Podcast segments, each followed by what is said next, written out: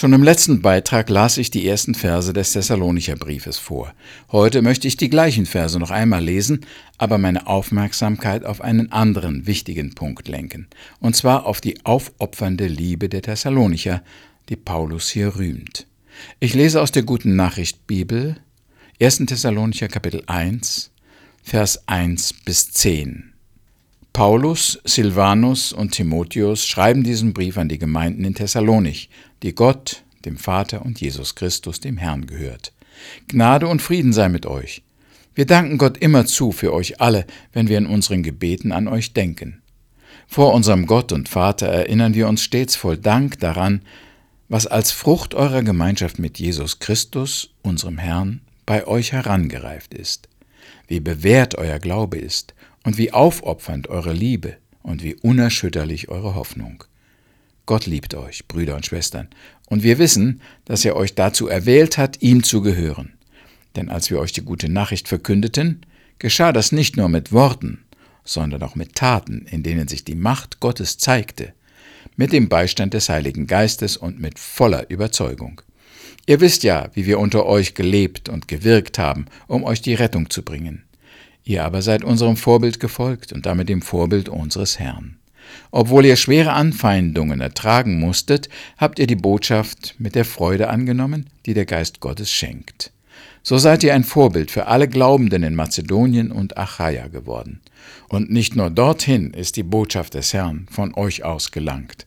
Es hat sich auch überall sonst herum gesprochen, dass ihr euch Gott zugewandt habt. Wir brauchen niemand etwas davon zu erzählen. Wo wir auch hinkommen, sprechen Sie davon, was für ein segensreiches Wirken wir unter euch entfalten konnten. Überall erzählen Sie, wie ihr euch von den Götzen abgewandt habt, um dem wahren und lebendigen Gott zu dienen, und wie ihr nun vom Himmel her seinen Sohn erwartet, den er vom Tod auferweckt hat, Jesus, der uns vor dem bevorstehenden Gericht rettet. Soweit der Text. Paulus rühmt hier unter anderem die aufopfernde Liebe der Thessalonicher. Nun versuche ich mir vorzustellen, was die Christen in Thessalonich getan haben. Woran hat Paulus ihre aufopfernde Liebe erkannt? Wenn ich an vorbildliche Personen auf diesem Gebiet denke, dann fällt mir als erstes Mutter Therese ein. Sie war wirklich ein Mensch, der sich für andere aufopferte. Sie hatte Erbarmen mit den Kranken und Sterbenden, zeigte Respekt und Wertschätzung auch gegenüber den ärmsten und geringsten Menschen und sie ließ es sich etwas kosten, ihrem Nächsten diese Liebe zu bringen. Bei dem Begriff aufopfernde Liebe kommt mir auch gleich das Wort Mutter in den Sinn. Mutter ist ein Synonym für Liebe, Zärtlichkeit, Zuneigung, Anteilnahme und Güte. Diese Eigenschaften müssen Paulus wohl aufgefallen sein und dazu die Mühe und den Einsatz, mit dem die Leute ihre Liebe praktiziert haben. Einen ganz wichtigen Abschnitt zum Thema Liebe finden wir im ersten Korintherbrief, Kapitel 13. Da beschreibt der Apostel die Liebe mit den klassischen Worten ab Vers 4. Die Liebe ist geduldig und freundlich. Sie ist nicht neidisch oder überheblich, stolz oder anstößig. Die Liebe ist nicht selbstsüchtig. Sie lässt sich nicht reizen und wenn man ihr Böses tut, trägt sie es nicht nach. Sie freut sich niemals über Ungerechtigkeit, sondern sie freut sich immer an der Wahrheit. Die Liebe erträgt alles, verliert nie den Glauben, bewahrt stets die Hoffnung und bleibt bestehen, was auch geschieht. Die Liebe wird niemals aufhören. Das sind anscheinend die Dinge, die Paulus bei den Thessalonichern gesehen und über die er sich gefreut hat. Immer wenn ich einen Abschnitt über die Liebe in der Bibel lese, bekomme ich ein schlechtes Gewissen. Ich weiß, dass ich weit davon entfernt bin, diese göttliche reine Liebe zu haben. Zu meiner Entschuldigung suche ich dann in meinen Gefühlen und Emotionen, ob ich nicht doch Spuren der Liebe finde. Aber was ich da entdecke und vorzuweisen habe, ist nur sehr mager und unvollkommen. Gefühle sind nicht so mein Ding. Dann suche ich bei meinen Worten und muss feststellen, dass es da nicht viel besser aussieht. Es fällt mir sehr schwer, Gott oder anderen Leuten zu sagen, ich liebe dich. Dabei sollten wir es doch täglich zum Ausdruck bringen, unserem Ehepartner gegenüber, den Kindern gegenüber und den Menschen gegenüber, die uns nahestehen. Also wenn Gott mein Christsein danach beurteilen wird, wie oft und zu wem ich gesagt habe, ich liebe dich, würde ich bestimmt durchfallen. Dann suche ich unter meinen Taten und Werken, ob ich etwas finde, was ich damit erklären kann, dass ich Liebe habe. Vielleicht ist es ein Zeichen der Liebe, dass ich meiner Frau im Haushalt helfe, dass ich meine Kinder oder Enkel auf den Schoß nehme und ihnen eine Geschichte erzähle und auf diese Weise meine Aufmerksamkeit und Zuneigung zeige, oder dass ich einem Bettler ein Almosen gebe, oder darin, dass ich ein soziales Werk wie World Vision mit Spenden unterstütze? An welchem Verhalten kann mein Bruder oder Gott sehen, dass ich Liebe habe? Eigentlich tue ich in der Beziehung recht wenig. Aber vielleicht ist das Ganze auch eine Frage der Interpretation. Der freundliche Gruß am Morgen kann eventuell schon als Zeichen der Liebe gewertet werden. Der Besuch bei einem Kranken, das Gespräch mit einem entmutigten Missionar, das Gebet für einen Menschen in Problemen, das Verständnis für einen gestressten Vater oder der Brief an einen zweifelnden Christen. Vielleicht kann man das alles auch als Frucht der Liebe verstehen. Die Liebe der Christen in Thessalonik fiel Paulus dadurch auf, dass sie aufopfernd war.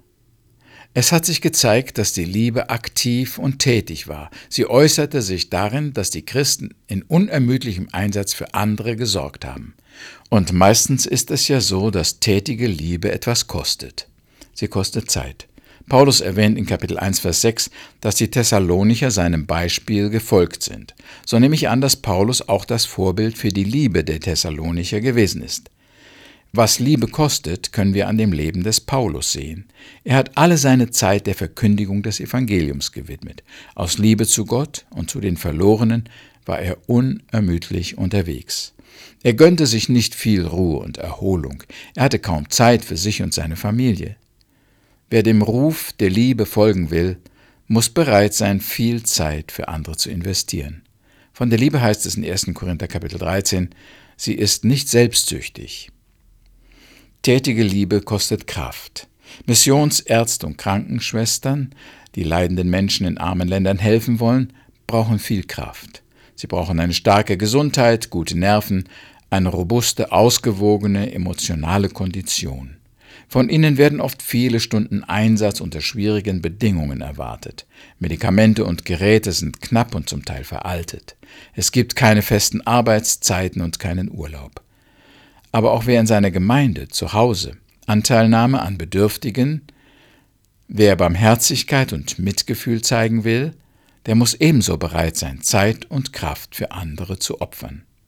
Tätige Liebe kostet natürlich auch Geld, bzw. Naturalien, Mittel wie Kleidung, Nahrung, Medizin, Räume, Fahrzeuge etc. Immer wieder staunen wir, welch große Summen auch heute noch von Christen gespendet werden, um Betroffenen in Katastrophengebieten oder armen Ländern zu helfen. Natürlich wissen wir nicht, was die Spender motiviert hat. Und sicherlich sind auch viele Beträge mit falschen Absichten und Zielen gegeben worden. Trotzdem ist die Bereitschaft unter Christen mit Finanzen zu helfen erstaunlich und erfreulich. Wahrscheinlich war die Liebe der Christen in Thessalonich auch daran zu erkennen gewesen, wie viel Geld bzw. Sachspenden sie für notleidende Nächste ausgegeben haben. Die opferbereite Liebe der Thessalonicher war sicher an ihrer Mühe und ihrem Einsatz an Zeit, Kraft und Geld zu erkennen. Doch wenn ich mir die tätige Liebe der Thessalonicher vorstelle, dann frage ich mich auch, wem galt ihre Liebe? Oder wem sollte sie gelten? Ich habe den Eindruck, als ob die Christen in dieser Gemeinde zuerst einmal ihre Liebe dem Paulus schenkten. Er war eine Person, die sich um sie gesorgt hatte, die keine Mühe gescheut hat, ihnen die Botschaft des Heils zu bringen.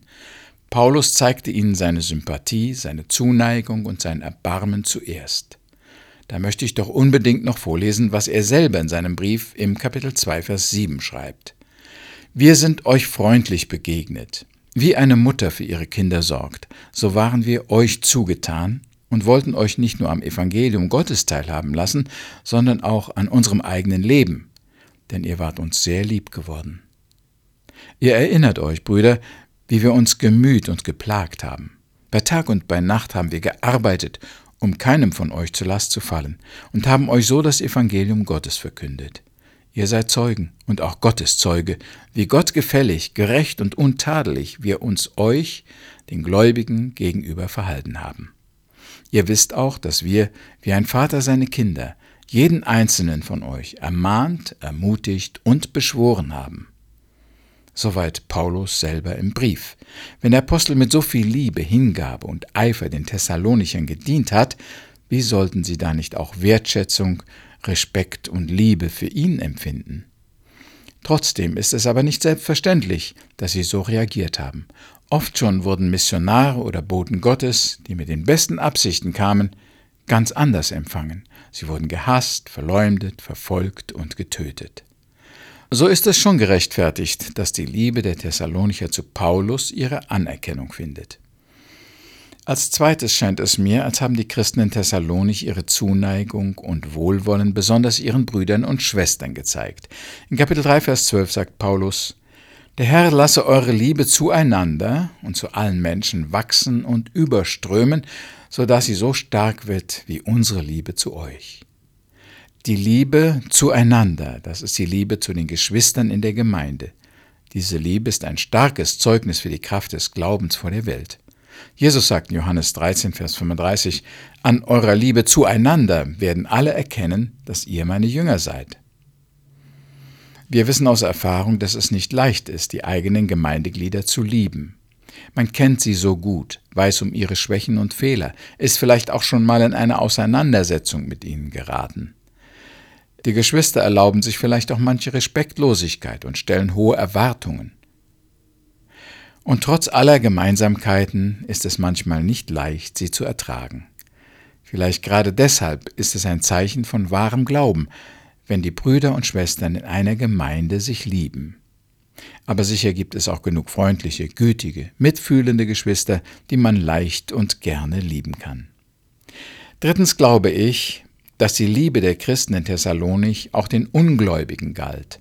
Paulus sagt ja in Vers 12, der Herr lasse eure Liebe zueinander und zu allen Menschen wachsen und überströmen. Also war da auch schon Liebe zu allen Menschen. Damit sind sicher die ungläubigen Arbeitskollegen, Nachbarn und Verwandten gemeint. Ich nehme an, dass da unter allen Menschen auch viele waren, die Hilfe brauchten, die arm, krank, behindert oder verstoßen waren. Seit die Thessalonicher die Barmherzigkeit Gottes, Vergebung und Gnade empfangen und verstanden hatten, wurden sie auch sensibel gegen die Nöte der Mitmenschen. Es ist schon immer ein Kennzeichen der Christen gewesen, dass sie sich um Menschen sorgen, die von anderen verachtet und ausgestoßen werden und die leidend oder arm sind. Die Liebe zu den Feinden, zu Verfolgern und zu Gottlosen ist eine hohe Tugend, die eigentlich nur von wahrhaft gläubigen Christen gelebt werden kann.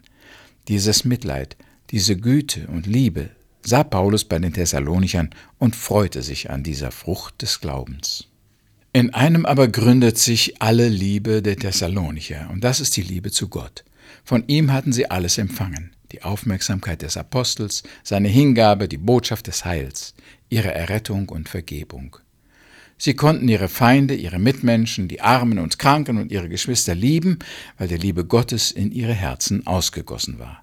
So liebten sie Gott für das, was er für sie getan hatte, und für das, was er war, was sie jetzt von ihm erkannt hatten. Ihre Liebe zu Gott war darin erkennbar, dass sie ihrem Schöpfer in allem gehorsam sein wollten.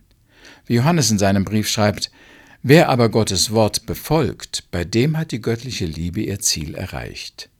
Die Willigkeit, die Gebote zu befolgen, war das Zeichen, dass die Christen in Thessalonich Gott von ganzem Herzen liebten.